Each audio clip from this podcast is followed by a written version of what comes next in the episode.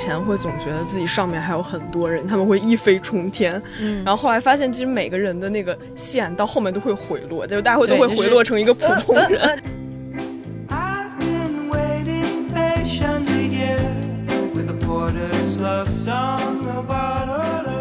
就是如果你把那个线拉长的话，很多事情就是都还好，就是你最终你都会就是 somehow 你就绕来绕去，你就会绕到自己想要去的地方啊。然后可能很多以前你觉得你追不上的人，或者你追不上的生活，你会突然有一天发现，就是，哎，我好像现在也站在了一个我以前从来想象不到我可能会站在的位置。Give me some rain, wash me away. 回看自己走过的，还可以算吃路的话，确实会觉得自己终于走过来了，还是会很有成就感。祝大家高考顺利，一定会去到一个适合你的地方的。适得其所，哦，这个好。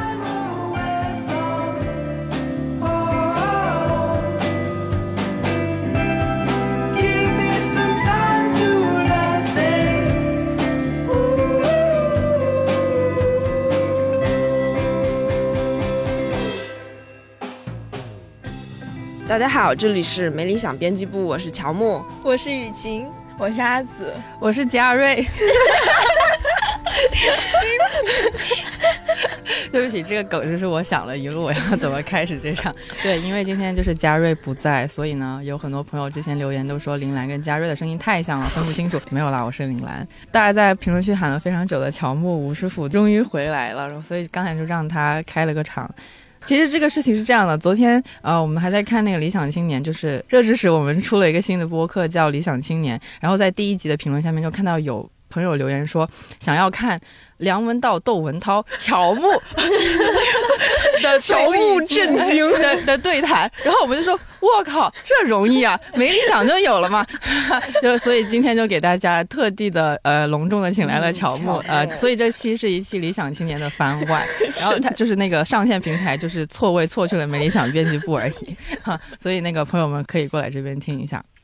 对，好了，对，小紫是不是要讲你同事网名的故事？对对对对对我要讲一下，就是因为我的网名叫乔乔乔木，然后在我刚来编辑部的时候，大家就说啊撞了网名，那个时候还不觉得是这么严重的事情，因为我的艺名和网名不是一个名字。然后后来就是因因为经常做 UGC 的时候，就要拿自己的微信加一些我们的读者去做采访，然后也有一些其他的听美丽想编辑部的人，然后他们刚加到我都会说啊，乔木，我可喜欢你了，我就嗯尴尬，我就要解释，嗯，乔木不是乔木，乔木是阿紫，那个草字头的乔木才是乔木。后来因为解释太多遍了，我就觉得啊好烦，我就干脆的改了我的微信名，我用了这。七八九十年的微信名就这样因为乔木改掉了，这就是成名的烦恼，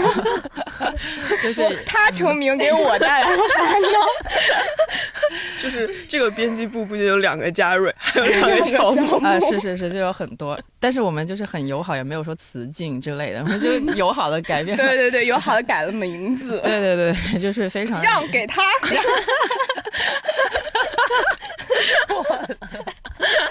让给他。是的，是的，对，大概就是这样。所以呢，今天还是没有猫主席，怎么着？怎么办？你现在是不是要不听了呢？不好意思，就是乔木跟猫主席因为比较珍惜，所以就是那个珍惜动物的 珍惜，每一期只能放出一个，所以就是下一期他大概就会来了，就大家可以下期的时候再呃回来听一下。嗯，嗯，或者就是在评论区扣扣零吧，啊、就是就扣零的话，就代表大家想要猫主席回来，然后他看到那个评论区的时候，就会感到了一丝丝的心理压力，就会发现自己懈怠了这个播客，然后就从他呃繁忙的工作中抽出空来回归到这里，跟大家聊聊天，上上价值什么的。好，现在可以开始扣零，嗯，咱们现在这个话真的一套一套。对不起，好，我们今天要聊的呢，就是跟教育相关的东西，就是现在的孩子们啊，就包括鸡娃的各种东西，好像孩子们的心理越来越脆弱了，或者是有一些频繁的青少年自杀的事件，让大家觉得非常的沉重。然后我们就想来聊聊关于教育、关于孩子成长的问题。我们的雨晴零零后 是吧？是离学生时代最接近哦，不对，他依然在学生时代里面的那个人。你以前开心吗？快乐吗？你上学的时候压力大吗？你是陈鲁豫好吓人啊！我看着这的眼神，我怎么我怎么 我不信。我没有我我没我是很温柔的，因为上期也有人说我们几个在欺负雨晴，然后我这次就是我不敢。对，所以雨晴开心吗？快乐吗？上学的时候压力大吗？嗯，其实那天我们在聊六一节的选题什么的，然后我觉得就是自己有一个感受是。回看自己初中、高中走过来的感觉，就会觉得我还是走过来了的那种感觉。当时走的时候反而不会觉得很难或者怎么样，但是现在回看之前遇到的一些就是挑战，心理上的、成绩上的各种各样的挑战，其实还是会觉得挺不容易的。你以前成绩好吗？就没有特别好，但是也没有特别不好，就是中上吧。那就还蛮好，因为我以前成绩就是非常差的那种，就除了英语一科好以外，其他所有的就是垫底。就是我是被安排在坐在教室的后面的那种，就我是属于一直被打击的长大，就是隐性打击了，就是没有那种明确的说你成绩很不好，怎么怎么怎么样的那种。但我就会一直的坐在班的后面，就虽然我也没有说超级高，结果就是跟后面的一群差生形成了很 好的友谊。但是就是这样，你以前有没有受过什么？打击啊，或者是之类也没有，还是就是茁壮成长，开开心心，快快乐乐。那倒不是，就是嗯，初中的时候，因为我们班是一个比较社会的人很多的一个班，就是会语言暴力去嘲笑班里的每一个人。那样的感觉，如果有一些出来就是维护秩序或者维护纪律的班委，然后他们就会套一个梗给他去嘲笑，或者说有有一些打嗝比较大声的男生什么的，也是会嘲笑。而且很可怕的是，就是虽然是他们几个带起来的，但是全班人都会发出笑声，这种感觉真的很不好吗？对。我感觉学生时期是挺多一个层面上是学生带起来的一种让人受伤的氛围，或者其实以前好像还挺容易会有那种叫什么霸凌，对对，不同程度的霸凌嘛，都会有的，就孤立某一个朋友啊、同学啊这样子，都是由学生之间带起的。感觉好像就是大家心智不太成熟，然后就是单纯的讨厌一个人，他们就是会完全的摆在台面上，然后一起去做这种集体行为，嗯，就会获得一定的快感。啊，其实也没什么意义。对，而且初中那个阶段反而是你青春期刚开始，你会很在意，就是别人对你看法的一个阶段。我反而觉得，就是到了后面高中、大学，反而就会强大起来了。但是初中那个时候真的比较脆弱、和敏感，会这么觉得。是是是，我感觉这种可能有有时候会需要老师的干预，但是有时候又好像如果老师越干预的话，越严重，越严重，因为他们会觉得被打小报告了，然后那些霸凌者反而会更严重，所以这个是个很巧妙的问题。因为我的那个初中是全寄宿的嘛。然后基本上等于说，每天的那个时间线大概就是六点起床，六点四十到课室开始早读，读读读读到什么八点之类的开始上第一节课，然后中午吃饭，然后早操各种各样的，然后到傍晚什么五点开始那个，因为我们那时候有体育中考嘛，在五点的时候又开始呃要去练跑步，然后可能就一个小时之内要吃完一个宿舍八个人吃完饭，然后呃洗完澡。呃，然后还有洗完衣服，然后就马上好像七点多之类的就回去学校教室里面晚自习开始，然后到晚上十点下晚自习，然后去吃个宵夜，然后就去睡觉，就每天就是排的很满，都是这样子过去的，就是觉得还挺累的。那周末呢？哦，周末我们是周六的早上，可能中午十二点会放学，然后周日的下午可能什么三四点、四五点又回去了，所以等于周末的话过了二十四小。时多一点点的那种感觉。那回家会有作业吗？回家有时候有，有时候也没有了，因为就只间隔一小段时间，然后老师可能都会默认大家用这段时间去上上补习课之类的。还要去上补习课？是是是，因为就是我没什么时间在学校外面嘛，所以就是只有周末那一天左右的时间，然后就大家会上上补习课啊之类的。所以我的那个初中是逼得非常的紧的。吴师傅的初中是怎么样的？或者是高中吧？我不要框在初中里面。初高中！我靠！你的意思是你有 privilege？他的 privilege 经说体现海淀区。哦，对哦，对对对对。我跟你说，吴师长前情提要，先 Q 一下那个 privilege 的梗，就是前一阵儿，反正就是有一个北大附的女生分享她在北大附的一天的 privilege 生活，然后就火了，然后大家就说震惊，国内竟然有如此之中学，然后就又有。一个网友，他像在晋江写。霸道总裁小说一样 描述了一下，那叫什么？我的高傲已经尽数体现了。既然啊不，既然说到 privilege，我的高傲就已经尽数体现了。哎，但是说到北京高中故事，大家可以去听听那个我们高校网高校往事，就是就很好笑，就是纯粹的快乐，但是可以听一下。就是虽然会有一些 privilege 的部分，但是真的就是很好笑。对，就是大家好像也已经说就不想听北大附的故事，就是因为北大附也是一个公立中学里面的例外，因为可以理解它像是一个公立的国际中学，嗯，但是北京还有很多更 privileged 的国际中学，他们会过得更快乐，就是可能大家没有看到而已，大家觉得它很震惊，只是因为它是又公立，它又像国际中学，嗯，而且就是大家对。尤其是海淀的这些学校，可能会就是觉得它很好，可能在开放这方面走的比较前面。嗯，但是其实家长会觉得，就是我花很多钱、花很多努力买什么学区房，就把你送进来，就会觉得在这些学校里面，就肯定就是设施啊、老师啊，然后你会在里面过得很好，然后就什么师资很好，一定会有一个好未来。也不是，就是大家会觉得，就是能进到这里面的学生，好像以后会有很好的未来，只是因为进到这里面学生，可能一方面是学习好，一方面是可能小时候家里有钱，然后他们有很好的未来，是因为家里有钱。就是那个什么，有一个梗图是在起跑线上面，大家都在同一起跑线上，有的人就是是一个三轮车，有的人是一就起跑线上在一个汽车上面的那种感觉嘛。对，其实说不管是心理压力，还是课业压力，还是什么校园霸凌什么，对不起，该有的都有，就是一样的，真的就是一样的。现在想起初高中的时候，其实现在想那个一几年时候的高中，当时觉得就是蛮开放的啊，就比如北大附什么什么电影节，我记得拍了一个 trans 的。微电影就可以来我们这里巡展，年级里面好像公开出轨也不是一个什么事儿，谈恋爱就不是什么事儿，但是该有的霸凌有没有？该有的呃厌女行为有没有？该有的这些该有的都有。我就想起当时学校里面可能有，就是想起当时的一个梗，他们很多男生会管一个女生叫和平姐，就是为什么这么叫？是因为。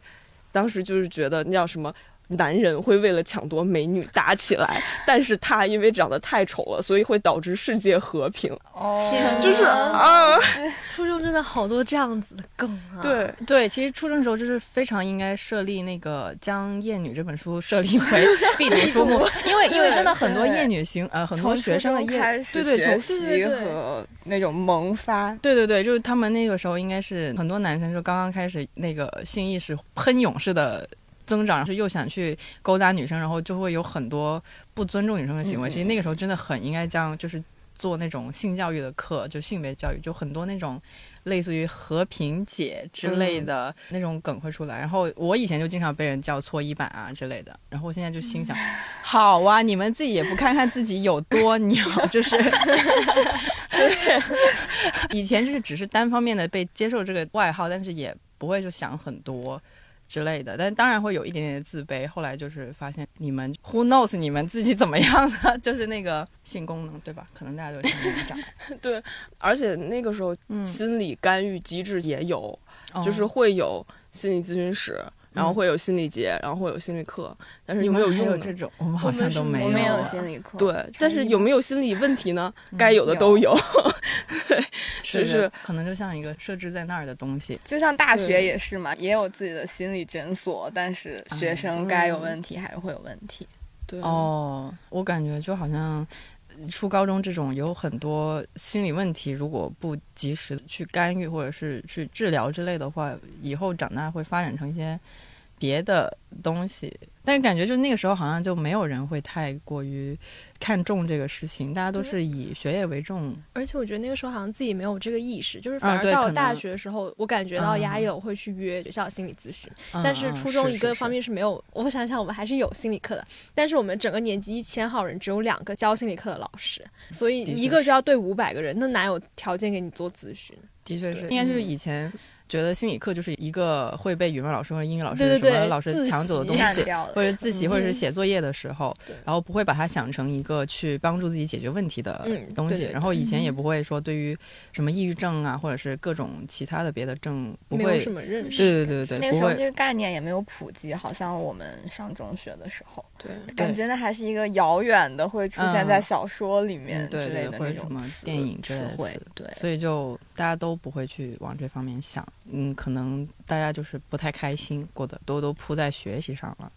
你们以前有什么过童年创伤吗？我感觉，嗯、之前好像和你们也有聊过一点，就是我老说我自己就是有那种不自信或者自卑嘛。我自己总结原因是，我觉得我是初中的时候形成的。你们会就是学校里面会把成绩什么的都贴在外面嘛，就是排名。啊，我们不只，我们就只贴好的前一百名什么的。不贴，真的吗但是你可以自己去看。我们就是每一次月考什么考都好，就是会把那个班级成绩的那个排名贴在窗外，等于说就是全公开的，就是你每一科考了多少分，然后你班级排名是多少，都会贴在外面。所以就是有这样的一个氛围，就是老看到自己名字在最下面嘛，所有人都知道，会有点自卑，有时候被老师座位排在后面，因为成绩不太好，成绩好的人就会排在前面，就听课更方便嘛。我是觉得从小学到初中到高中可能会有一个落差。我自己是因为我们那个初中，我上的是一个需要考进去的那种。算是民办的初中吧，它那个嗯。录取比例大概就是三千多个人去考，但它只招六个班，就三百多个学生的那个样子，就十嗯。比一、所以能考进去的，就是大家都是你的那个小学里面非常厉害的人。嗯。他把那一群人都集中在一个班里，就会导致可能你这次月考考第十名，下次月考考第五十名，就是这个情况都是很普遍的。嗯。就从小学那种大家都看着你觉得啊你学习是最好的呀、嗯。什么，到一个大家都挺好的，甚至就是很多人都比你好，你要很努力才能跟上的那个环境，真的会影响性格。就是小的时候可能会更自信，然后更喜欢回答问题啊什么的。嗯嗯然后到了初中就会变更安静一些，是以是是，及就那种学校一般都会非常看重你的理科成绩，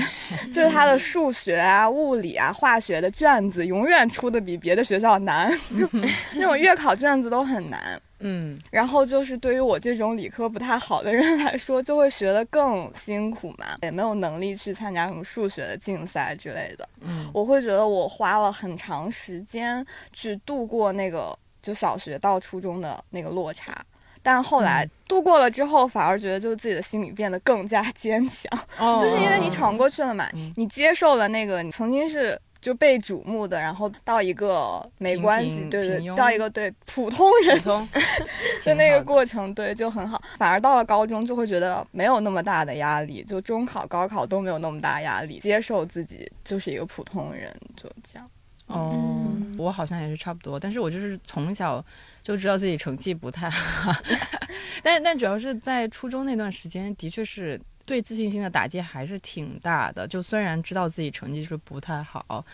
我感觉这个就是一直在我的骨子里，就是不太自信。就面对各种各样的事情，长大了之后，比如说跟别人采访啊，或者是工作之中跟别人讨论一个事情的时候，会经常性的先否定自己的想法，然后因为从小觉得自己成绩不好，然后都是位于那个想的东西就是没那么好嘛，会这样子，所以也是花了很多时间去迈过，也现在也没有完全迈过这个坎，但是就是在缓缓的去迈过这个坎之类的。但是我觉得也是那个就会更坚强一点，因为我嗯从小没什么很大的落差，因为我就知道自己成绩不好，所以我就是哎够到了，我就觉得哎你已经很不错。你想想你以前全班呃四十八个人，你排什么三十几名，现在你能这样已经还不错了。就是我反而不是落差，就是那种。本来就是对自己的期望在这儿，然后现在能哎够到高一点的话，就会觉得还还行，就是比较容易满足。那其实对，就是会心态会更放松。我不知道，因为今天猫爷不在，我不知道像他那种就是从小就名列前茅的人，会不会在成长的过程中会给自己很多包袱？他就是他好像之前说过，就是会有会比较多包袱，对，就好像好选题会对他他说，因为就是所有的他作作为成绩最好的那一波人，就是老师、家长，所有的人的精力都在他身上，所以一旦他就是有什么一点点差错，就是所有人都会说你怎么了，你怎么了之类的，然后他可能就会压力就很大。但是我作为差生，没有任何人的眼睛放在我那儿，就是我怎么差也没什么人来管我，我就是一种被抛弃的感觉，他就是一种被就是被过分注视的那种感觉，所以对于。呃，最好的学生和最差的学生来说，都是一种呃很大的压力。嗯而且感觉刚才你们讲的是比较多成绩的方面，嗯，然后其实很多压力还是来自于家庭啊，嗯然后同学之间对。我感觉我这个落差会出现在小学，就 是因为我的小学非常可怕的一个小学，就是你小学咋样？就是三小啊，嗯，我不知道。哦，好像现在已经拍成电视剧，那个学区房。它征的小舍得那个不是不是还没、哦还没上那个对对对对，那就是为了上一小和上三小，哇就是那个大概是什么可怕的小学呢？就是当时那个神舟五号。然后呢，哦一小哦打出了一个横幅，说：“恭喜我叫家长杨利伟。”然后，然后 那个，然后三小大概就是学校开运动会，嗯然后当时的奥组委主席来了一个贺电，哇这才是 privilege。反正就是就是非常可怕的小学。但是那个时候，其实我上的时候，他还不是那种贵族小学，就只是就是你有学区房，然后或者那个比如什么中科院什么子弟也会进去。然后呢，当然你家里有钱也会进去。普通家庭的孩子在那里就会经历社会巨变，就会很早的接触到社会参参差嗯世界的参差。哦，就是家长觉得你可能的确是家庭是为了你好，然后付出很大努力进去，但其实就是小孩儿在里面他的压力会是很大的。嗯然后举个例子，就是那个时候我记得有一年是评三好，然后呢我评了应该是评了一个校三好吧。有一个奖状嘛，然后我妈说，除了校三好还有什么三好？我说还有区三好和市三好。然后我妈说，那为什么是校三好呢？我说因为就是前面的那个同学，就是他还需要，就比如什么那个歌咏比赛，然后呢需要他的妈妈可能就已经是一个全职妈妈，然后带着他们家的保姆去给全班化妆，然后一起去一个什么春游活动。他自己带着家里的单反，或者请一个摄影师去给班里拍合照把照片洗出来发给班里的人。就是需要你去干这种事儿。就当然就是不会要求你了，但是就是可能成绩很好的同学基本家里的妈妈都是全职妈妈。然后就会给孩子付出很多，当然老师也不会暗示，但是就是这种活动投票的大家时候，就是自发性的会开始干这种事情。对，然后活动投票的时候，大家当然会记得他呀，因为的确是拿了人家的东西。哦，对对对，然后我妈听了之后说：“你杀了我吧。”然后，然后我爸说：“区三好挺好，不是校三好挺校三好。还干过那种事儿，就是那个时候的贺卡比赛，就是甚至不是一个比赛，他就是在学校内部的一个交贺卡作业。然后我爸是我们家唯一一个会画画的人，然后当时还是他出差回来，然后又很晚，然后给我起了一个草稿，然后我往上面填了一点色。然后我爸觉得那因为他是学建筑，他的确是会画一点，觉得肯定能得一个奖吧。然 后对，然后他就很期待，然后就很激动，等着那个奖，然后结果就发现是一个安慰奖，然后我就说，嗯，为什么会是一个安慰奖？然后后来去接我的时候，发现那个学校外面的那个公告栏贴的就是别人的，嗯，感觉是专门找美术老师给画的吧。然后，然后我爸说。你杀了我吧！最后呃，乔木家长全都说不干了，不干了，就是 转学，就做不到。你随你随意，我俩不干了。对，就是说你在那里面就能很明显的感觉到，就是那种家庭的努力。嗯然后还有就是，比如你就需要接受你在你的同学同学中间，你家就是一个非常非常普通的家庭，你家也没有人可以帮你，然后大概就是这种。其实很小的时候想明白这件事儿，倒还挺好的。你以后就比如。你比如你出国，嗯然后比如你上大学，就是很多人意识到这件事儿的阶段，可能是在很后面的时候，就青春期结束我的时候，就是对？吧？就是现在因为刚转学嘛，嗯，就会出国，然后就会觉得自己家确实，我跟我爸妈说，我们家在出国就是美本的同学里面，就是经济条件比较下面的了。然后我爸妈说，嗯，怎么可能？嗯说说说，我觉得他们是意识到，他们不想承认。嗯我觉得对于我跟我爸妈来说，确实也是需要就是一个慢慢结束的过程。嗯，是，这我感觉有必要那个说一下，突然就是中产位就来了，对，就是可能我们坐在这儿的，就是稍微家里可能呃条件不算说说特别特别好，但应该也不算是特别特别差的，所以呢，我们说的话有可能也就是基于我们个人经历。冒犯，对对对对对对对。对，可能对于别的人来说，我们就是说我们自己是普通人，有可能会冒犯到别人，但是我们的确也是，对吧？就是普通人嘛。关于出国这个事情，我觉得好像很多人也会觉得，就一定是有非常非常多的钱，嗯但是我感觉。其实钱肯定是要有一部分的，但是没有想象中那么巨大。就是因为有很多国内的，你比如说你上很好的补习班，然后你上个什么国际高中之类的，其实你那个钱累积起来的话，跟你出国读个书，呃，学费没有很贵的学校，其实是差不了很多的。而且在国外有不同的生活方式，你想省钱是真的可以是可以。对，然后国外那边也有很多奖学金可以申请，就是呃也可以打工啊之类的，所以不是说所有的人就出去了之后就是都一直挥霍无，呃挥霍无度，对对，还是会打打工啊，然后考考奖学金啊，就是还是有很多这样的人的哈。所以大家都是在什么初中左右就接受自己是一个普通人的这个事实了吗？还是我我真的是是真的是，就是我好像我那个初高中的心态是挺普通的呀，就是一边觉得普通，一边又是有那种青春期的小女孩，觉得自己最特别的，就是那种矛盾哪里的心情。哪里特别特别就比？如说写文章写的不错 作文还会被收录到什么六十年校庆的文集哇里，我的作文也是上过几次校刊啦。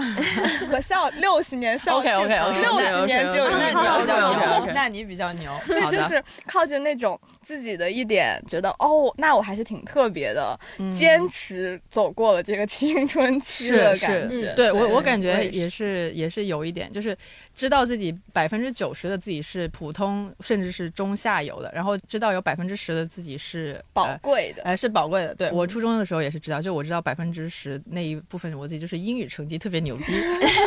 可是我不能只看那百分之十嘛。是，但是就是但是要抓紧那百分之对对就是还是要可以帮你度过剩下百分之九十的那些不不太对，嗯就会觉得自己受到打击的部分。对对，而且我还蛮感谢我嗯初高中的老师，是真的没有像林兰的老师那样好可怕，就按成绩排位置，我们都完全没有。我们的老师嗯就是有一种不放弃任何一个学生的感觉，对，就是像高中的时候，已经到了高三要模考，嗯然后就数学还是考得不好。那个时候老师已经觉得你的成绩提高的可能性不是那么大了，还是会被拎到办公室里面，就问你到底是哪个不会，我跟你讲。对，就是就是那种，然后老师会一直说没有关系啊，你就那样做题，就学习这个东西，不是说你学一步你就往前走一点的一个缓坡，学习是像上台阶一样，你在那个台阶上可能会待很久很久很久，但是有一天你可能就突然开窍了。嗯因为其实还是有很多年纪比较小的人听我们的播客的嘛，还是想跟大家说，不要放弃，学一学是有可能能学会的啦。对，但是也不要说逼自己，就是在可行的范围内，不要说那种放弃，但是也不要说那种逼自己吧，差不多是那样子。但是如果问起高中，就是有什么，就刚刚说到的心理压力最大的地方，我想了想，好像就是我自己而言，嗯，反而是社团，社团。对，就啊。真的就什么什么外联之类的吗？联，哦，哦，你是对，模拟联合国，然后哦真的那时候因为哇，这是个很神奇的东西，我从来没有经历过，但是听过。我就感觉真的让我看到了世界的层次，真的是磨联，你知道吗？嗯，就是因为那时候就是开英文会什么的，就有很多出国的同学，嗯。然后因为我们是在佛山嘛，就是一个比较比起北上广深还是比较小一点的城市，然后魔联会有机会让你就是接触到来自广州、深圳的同学吧，对嗯，你会觉得他们的平台、他们的眼界跟你完全就是不一样的，不仅仅是说他们英文说的会比你溜，或者说他们的观点会比你更强，嗯而是就是他们就是你会想，为什么他们有这么多的机会？他们可以在就是深圳四大的高中里面考一个年级前几之余，然后今天来开完模联，明天就去参加生物竞赛。对，你会觉得为什么有这样的人在那里，然后你自己又会觉得啊，为什么我没有这样的平台和眼界？对，反而是这样子，会给我自己的很大压力嗯吧。对，那怎么办呢？所以我高二的时候就会觉得，就是和而且嗯这种感受和解的呢？没有和解，我感觉一直都是在往前努力的往前够，你知道吗？就是我能够到一点算一点的那种感觉。而且磨练这个让我发现了，就是人家真的厉害的人，他们不仅是可以考出一个很好的成绩，而且是每一样东西，就为人处事，然后其他的什么兴趣班、竞赛，什么参加什么交响乐团，学校的，就是各个方面都这么厉害，所以。好像确实是有一种，那我就承认了，我现在就暂且在这个位置待着，但是我是不是可以，就是我努力够一够，嗯还是可以往前一点点、一点点那样子慢慢前一些，还是可以的。嗯，嗯，可是为什么会有前后啊？就是 这样的想法就很就是你太好理想但中的是你自己会希望自己是同龄人里面什么都好的那一个吗？嗯，其实很坦白来讲，这就是就算已经算是阶层的东西了吧？什么阶层？就是他们，对啊，就是我们我们所处的阶层是不一样的。你觉得他们有那个平台之类，是因为他们家里家境更好一点吗？对啊，啊，这样子，就是我从小学意识到的东西。呃，我到了高中，这我才我到了高中才意识到，原来这也是一种世界的层次。对啊哦，前阵子反正刘宇老师的那篇文章嗯比较让人印象深刻嘛，就是他自己势说不可挡自己的女儿势不可挡的成为一个普通人。你们会觉得说，比如说像两位如此德高望重的学者，然后说出什么自己女儿就是很普通啊什么的这种话，你们会觉得他是一个 privilege 的说法吗？还是怎么样？因为之前有的人会这样批评，或者是说，就他们已经是拥有最好的教育资源的人了。我是觉得我们接受的普通其实是有一定嗯下限的普通，嗯，就是嗯我可以接受我的孩子普普通通的长大，快快乐乐的、健健康康的就好。但你能接受他上不了大学吗？嗯上不了高扪心自问一下，上不了高中，然后去上一个职高，然后去做一个，虽然我们觉得这些职业都很好，嗯，但是你自己的孩子你能接受吗？这件事儿其实也有发生在我表姐身上。嗯当时是在我侄女儿上学的时候，她有机会在景山小学和其他的另外一个稍微普通一点的小学里面选。嗯景山小学也是一个非常可怕的小学，大家可以去了解一下，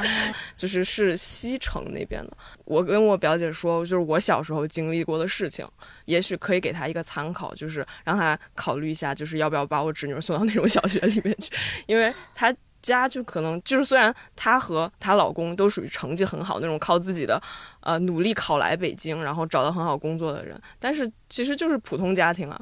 后来就是他想了半天，还是去了景山小学，其实还是想在他的力所能及的范围内给孩子最好的教育。然后呢，我侄女就也遇到了，就是回来问妈妈，为什么我们家没有直升飞机啊？对，妈妈，我去我们同学家划船，我去我同学家划船，他们家会把我送回来的。用船送回来他了。们家是是什么？在那个北海公园是他家是吗？家里好像有池塘，反正有院子。我的天呐！然后他们家就是在呃，他们就那学校附近，因为那边房租很贵嘛，租了一个比较老的楼，然后大家一家四口，他们家有两个女儿，然后就很紧巴巴的住着那种，嗯，就是所以其实就是感觉轮回，另外一个小时候的我，然后再经历这种事情，但是感觉好像也没有办法，也没有什么解法，因为就是的确是因为，但凡你有选择的话，家长都会让小孩儿去上一个更好的学校。对，嗯对，反正只要有一个可能，就没有可能性的时候，你还能可以这样安慰。或者是说服自己说，就这这样就挺好的，反正能上学就好。但一旦有一个更好的选择的话，真的选择就是非常的难，我觉得。嗯，对嗯对，而且我觉得，就是刘宇老师说这个话，嗯可能比较好的理解是他接受了他女儿的天赋，就是这个是一个主观和客观的因素吧。就是他可以不逼孩子一定要长成什么，嗯但是想要给孩子的应该力所能及提供的条件肯定还是会提供的，嗯，太难了。所以大家会生孩子吗？这个话题是怎么绕到这里的？请问，就我昨天真的有。刚刚好就想到了，因为我昨天就是又重新就是看宿舍，然后看 meal plan，就是餐费之类的各种价钱，然后一算，哇！然后我当即就给我爸妈发微信，哎，我以后一定会好好报答你们的。供我读书原来真的好不容易啊！然后说，哎，我真的好像没有什么生小孩的欲望了。就看那个那个，没钱，对，我们也配。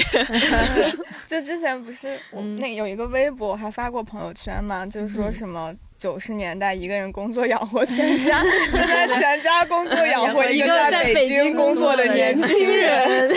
就是刚才浩颖讲了说，就除了学习压力之外，其实家庭也会给很大的压力。就感觉青春期的时候，好像都是处在一个亲子关系比较紧张的阶段吧？你们会有吗？我好像没有啊。因为你青春期就不在了，就不在家里，就不在家里了。人没了，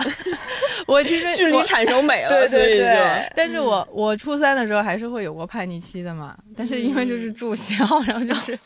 嗯就一直没距离产生美。对一直距离产生美。你们有亲子问题吗？当年我觉得我会和我妈妈关系非常紧张。我也是，我不知道这是不是母女关系的一个，就是到了青春期，母女关系都会，大部分人可能都会有一点问题。嗯，我本来跟我妈妈就是那种关系就相对没有那么亲密。我小的时候都是那种摔倒会喊爷爷，不会喊妈妈的人。对，所以一到了青春期就会那个叛逆非常的严重，每天在家跟我妈妈吵架，什么事情都可以吵起来，就是吵到我爸已经觉得不行了，这个家要散了。居然是因为你们两个这个就是对，然后他就会找我表姐啊什么来来跟我聊天，劝我不要再跟妈妈吵架了。天呀，对哦后来再长大一些，再想，不是之前还做了那个长大后原谅妈妈的选题嘛？嗯就长大后再去想我妈妈当时的处境，她要面对她自己的很多问题，然后要面对一个非常可怕的青春期的女儿，就也觉得蛮惨的。其实，所以我现在就和我妈妈关系还好，就是可以保持友好、亲密的关系。我感觉我现在应该还没有走出来，所以那时候小紫会跟我说，我觉得你妈妈好棒啊，但是我会觉得，嗯 什么？就最近吧，我跟我妈就是以前的关系也没有特别，就我会亲我爸多一点，但是我跟我妈真的很不太亲那种感觉。嗯我觉得她好像不会很直接的表达爱，比如说“乖女，我爱你”，就她不会说这样的话，或者说赞扬的话也比较少说。然后我昨天晚上打电话回去给他，他也说我好累啊，别跟我聊了，我要睡觉了。然后，然后我就真的有点难过的挂断了电话，所以就会觉得就不理解啊为什么，比如说我做一个什么，考到了一个好的成绩，或者说我有什么奖什么的都很难，就为什么不能夸一夸或者表扬一下，或者说我爱你这样的话呢？好，这期节目转发给你妈妈。对，后面有有一次我跟他坐下来，就是面对面聊，然后我妈说，因为她的妈妈就是我外婆，也没有就是嗯，很敞开心扉的跟他表达过就是爱啊怎么样的这种话题，因为在他们看来这是有点也不说就是害羞吧，或者说中国式不好好说话是那边那那种感觉吗？就就是可能就是不好表达的吧，嗯对对对，对所以他觉得可能就嗯，没有必要或者是怎么样都是这样子。对，好，吴师傅有这样的经历吗？或者是就是我在就是我感觉我现在看母女关系，好像一个更清楚的样本是我姐跟我侄女，因为我能共情他们，同时他们两个，我姐是一个更大一点的我，嗯我侄女是一个小时候的我，嗯。然后他们在一个就是跟我小时候成长环境差不多的地方。我以前只是会觉得，就是感觉很多呃孩子的问题都是家长没有很早的干预，所以他会成为一个问题。嗯但是现在会觉得，一个家长怎么可能有精力来关注那么多呢？他们现在就是工作也非常忙，然后现在就是从小学到初中。其实我不知道别的地方啊，反正北京这边是需要家长非常非常多的精力。嗯就是小学的话，可能真的我都觉得离谱，就是一个小学他的暑假会有那种游学，要求家长全程陪，嗯然后大概一周左右，然后就是必须得是父母，不能是爷爷爷奶奶。当然这只是其中的一环，还有更多。然后呢，到了初中，学习压力什么就上来了，会有更多；高中会有更多。问题家长还在九九六啊，然后怎么能有时间腾给孩子的呢？比如之前跟我侄女吃饭的时候，我也跟她聊一些，就是想知道现在一零后在想什么。每次他跟我说一件什么，然后我姐就大惊，就说你从哪儿知道的？然后呢，因为他没有手机，就是我我侄女她还没有手机，但是那种抖音的新梗她全都知道。我姐就感觉就她她非常害怕，就是她觉得虽然才五年级，但是已经逐渐失控了。她不能掌握她所有的信息源，然后呢，她不能控制她在想，就是她也不知道她在想什么。然后一个五年级的小孩已经不会把所有事情都跟她说了。嗯，然后呢，他还非常忙，然后并且他自己他是在人分做心理老师的，他也能非常明确的知道现在，尤其是他是在管初中的嘛，就是现在初中小朋友的心理问题其实已经是非常明显，就是他在他工作的前几年还有空去做做什么心理活动啊，然后因为他他上学的时候研究的方向其实是偏向于特殊教育那块儿，然后他可以去。做一些多动症，呃，年级里面有的小孩可能有一点点多动症，然后他可以去做一下那种特殊关怀啊，然后做一些这种，然后包括还有什么早恋的什么开导啊，就是之类的。现在他这两年已经完全没有空做，就是因为每年教委这边会有一个心理普测，抑郁率非常非常高，就是从这两年开始，就是学校的所有心理老师基本全都扑在控制抑郁率这上面。这个要怎么控制啊？没有办法控制，因为升学压力就是在那里。就现在的升学压力就是比我那个时代高很多，甚至就是体育中考的分数也很高，对，还要考跳绳儿，还要考跳绳儿。然后我们现在五十五是什么？跳绳不大行产？业。对，就是因为因为我之前知道我侄女报了一个跳绳班，我觉得非常离谱的是，震惊我全家，震惊我全家，跑去海淀黄庄学跳绳。海淀黄庄无奇不有。然后更可怕的是，现在不是经常说鸡娃什么乱七八糟的。其实我们看到他，肯定觉得孩子非常可怜，然后觉得这么多压力没必要。就是小朋友学那么多课，又能学到什么呢？但是很可怕的一点是，你会发现那些课它其实是有用的。嗯，如果那些课只是给孩子徒增压力，然后让大家的那个心态变得很不好，那也就算了。问题是，就是对比班儿上了和没上，尤其那些兴趣班上了和没上，真的有差，而且它真的有效，然后就会变成了一个就是有点有点难以反驳的情况。对，就比如相于我小时候上的画画课，那可能就只有素描课可以选。然后所有人就去学素描，你学素描你学不成什么，说实话，除了你在不是说你画眉更厉害了吗？嗯，对，我就学会了，我就学会了削植村秀的那个眉笔，我可以自己在家削，这是素描带给我 带给我的技能。然后，但是就很无聊啊。但是现在有非常多的画画课可以选，而现在的英语课跟我们小时候英语课也完全不一样了。现在是那种外教很好玩的那种英语课，只要你花够钱，只要你花够时间去上，就会有很好的效果。就是，所以就是也很难反驳那些家长们去，嗯，让他们也花了很多钱，那些课也真的很贵。然后呢，他们花了那些钱送自己的孩子去上那些课，但是同时，就是我包括看那个。跳一根绳上的鸡娃，这是 GQ 报道那个文章。然后我前两天有听那个故事 FM 讲，第一批被鸡的海淀高中生已经秃了。我觉得啊，好好可怜，好可怜，就是觉得好可怜。但是他们去上的那些课又又是有用的，就感觉真的很矛盾，而且也感觉你一个家长是完全没有办法呃反抗这个，肯定都是没有系统的。对，就是你一旦决定生了孩子。你就就是这个孩子怎么教育就不归你管了。嗯，而且从呃孩子的角度，反正我小的时候是自己要上补习班的。嗯，就是大家会有一个别人都去上补习班了，我肯定也要上的那种。我也是，我也是，我不能落后。然后就还会有一些 私藏老师，只能跟好朋友分享。这个老师讲的特别好。你们这个也太卷了吧？嗯，对，大家好像是这样子的。嗯，就。不知道这个就很难，你就感觉你没啥其他的事情可干，然后就会导致你就都扑在学习上面。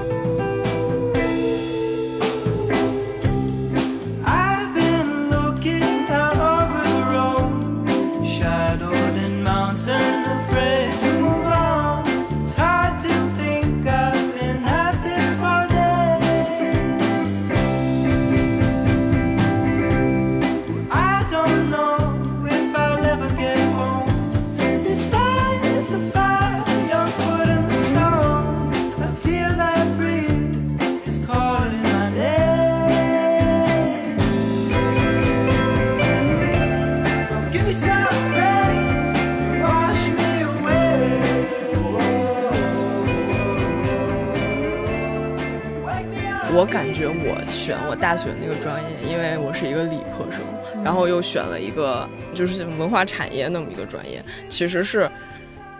得感谢我中学的 privilege，就是说他。我的确是他的受益者，就是他给我提供了很多机会去干点别的，出去那个学习以外的东西。然后当然了，那 privilege 还不让你生活变得更好，它为啥是个 privilege？对，然后就觉得，就当时接触到，比如去小刊啊，然后比如一些活动啊，然后才会有机会，就是发现我可能在这方面还挺感兴趣的。然后我当时的班主任虽然他是物理老师，然后我物理学极烂，然后变他还是挺喜欢我的，因为他觉得就是我不擅长物理，肯定有我擅长干别的事情。然后呢，他也就是当时其实选专业什么的，就是他也很支持我。但是就是直到我上了大学之后，因为我认识了班里的更多同学，我的室友，然后我的室友有的是就是很小的，就是安徽那边其实他的升学压力也很大嘛，是安徽那边的小城市考过来的，有衡水考过来的。嗯然后呢，我会发现就其实也没错过什么，尽管他们的高中生活也很无聊，然后也很压抑，但是就是他们可能在其他地方发现了自己的爱好，就比如高中的时候，其实错过了一些电影，错过了一些小说，错过了一些玩的东西，其实大学该补回来的也补回来了。虽然就大家总感觉好像高中的时候看到那些年龄很小，但是家境很好，让他有了更多的选择，让他有了更多更大的视野的人，就感觉他们跑在很前面，自己一辈子都追不上的。但其实是会追上的，对，我也觉得是会追上的。就是你说那些，就是包括我从小到大认识那些可能家境更好的人，然后呢，他们最终能到哪儿呢？就是可能他们家里很有钱，让他们在国外生活了。我如果他们回国的话，其实也就是进个大厂，然后去进个进个银行，嗯，然后那你没上那个中学，其实你也能进大厂，你也能进银行，就是因为大家最后都逃不出资本主义的剥削。人家那么正向，突然间没事，给我落到这里最好的最好的结果就是大家都是一样惨了，到最后 我也觉得是，我也觉得是在大家殊关系。殊途同归，下不了班儿。对对对，都是一样下不了班儿。对，就是如果你把那个线拉长的话，很多事情就是都还好，就是你最终你都会就是 somehow 你就绕来绕去，你就会绕到自己想要去的地方啊。然后可能很多以前你觉得你追不上的人，或者你追不上的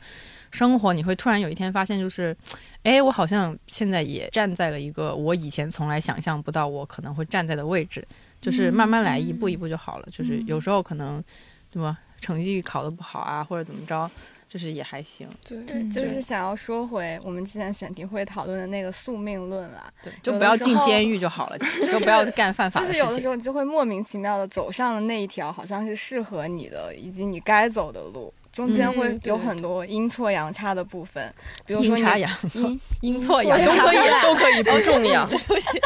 就是可能你本来没有想要去那个学校，没有想要学那个专业，但其实嗯都没关系，因为你后面还是会走上一条你自己想要去走的路的。我是觉得，就是以前会总觉得自己上面还有很多人，他们会一飞冲天，嗯然后后来发现，其实每个人的那个线到后面都会回落，就是大家会都会回落成一个普通人。呃就是那个气就喷着喷着喷着，或者嗯，然后就大家都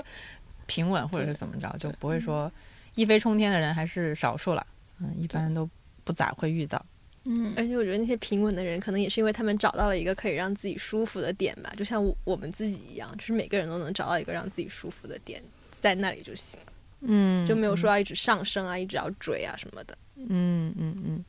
反正我之前听有一个就是也是家里的朋友的什么孩子之类的，就是他考到了很好的大学，在国内，然后好像是，但是那个专业分配的不太好，好像分配的是什么哲学专业。我当时觉得哲学挺好的呀，对啊，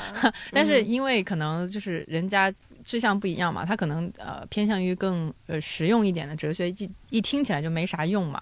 然后，但是我当时给的建议就是说，我觉得，呃，因为虽然我不知道国内是不是换专业的非常的难，但是我我觉得，在我看来也还行。就有有时候学科那种东西，是不是，嗯、你如果你学的是那一套思维方法的话，可能不管你学啥，你到以后都是有用的，而不是说你那个学科本身怎么怎么着。当然，就是我不知道他现在变得咋样了，嗯，那种。说这个好像也没啥意思哈。我的我的专业其实是有调剂啊，嗯就是那种高考完完全不知道要填什么专业，也不想以文学作为职业，完全没有 哦填任何文学类的专业。我当时填的好像基本上都是金融类的专业。哇这是为什么么没有逼数？因为就是流行啊，就是是就是是你你是感觉你完全迷茫，嗯然后你填专业的时候是会听别人的意见，然后所有的人都会建议你，你你要去学一个赚钱的专业。那个时候也不觉得我一定要做什么，是真的高考完是真的没有一定要做什么这件这个心里的这个想法的。嗯结果后来就被调剂到中文啦，就我自己也非常开心读中文，然后然后去学一个金融的双学位，就觉得哇，幸好没有学金融，不然我以后的人生要怎么办？对，就也可能是在这种过程当中，你才会发现真的适合你的那个是什么。就是那时候，我刚刚听到社会学这三个字，我不知道为什么我心里就会说，嗯，这是我要学的东西了。虽然后面高考 考差了，嗯，就去到一个比较新的学校，然后没有还没有社会学这个专业嘛，然后就只能学经管。然后我就说，那我试一下，如果我可以学下来，我就去学经管。后面发现还真学不下来，所以才从 marketing 转出国学社会学了嘛。发现，哎，还是社会学能让我快乐了。对，嗯其实也不是说专业定了就真的定了。嗯我的同学没有什么从事本专业的人，他们现在都在各行各业发光发热。对，可能一个班四十个人，只有一两个还在文化行业里面打滚。可能只是因为文化行业不太行，对，流太穷了。就是大家该去大厂都去大厂。对对对对对，该搞钱的都去搞钱了。对啊，嗯吴师傅的选专业之路就是刚才物理老师的那样吗？不是啊，就是、就是因为我们家做金融的比较多，嗯，然后我就很明确，我不绝不想做金融。然后我在我们班很怪，我们班是一个理科理科实验班，就大家全都去学物理，去学金融，然后去学什么电器啊，就乱七八糟都有。然后呢，我就是一个艺术，我想学一个文科，但是那那个时候北京很多文科的专业它是不接受理科生报名的，嗯然后我就相当于选了一个其实带一点点文化管理，就是它是带一点点理科要学高数的，就是因为它有高数这门课，所以它招理科生。然后他说，诶，就很高兴。然后对，然后我高考也没考好，就本来前面也有更好的学校，但是我不是那么喜欢的专业。然后高考我没考好，诶，就去了。然后其实也还好，就也还好。而且我感觉我们家对我学什么专业也非常无所谓。就之前我妈也是很好笑，就是她还去给什么我二姨啊、什么大姨的去说啊，但你看他很厉害，十万加。然后我说天哪，我表哥恨不得一个月挣十万块，然后你去炫耀我的十万加。就是有一个十万也是十万嘛，你管它是什么的十万，反正它就是个十万，就挺好的。是带来快乐的东西。对，这些标题就是吴师傅现在有十万了，点开哦，十万加公众号。发现爸妈其实都是一个逐渐接受的状态，就无论你学对了什么，大爸妈最后都会接受。我也差不多是这样，我也不知道我要干什么，我只是单纯的知道我绝对不要上那种需要上数学课的专业。然后当时我们那个学校电影是分在人文学科，然后人文学院的所有专业不用上数学课，就你爱上什么上什么。我就哇，好快乐，不用上数学课，所以就选了个电影之类的，但是也也没也没干啥。嗯，我是感觉聊了这么半天嗯教育焦虑什么的，其实也觉得这玩意儿它又很焦虑又无解，但其实它有点像一个围城了，就是你走出它之后，会发现其实好像还有更大的问题在等着你，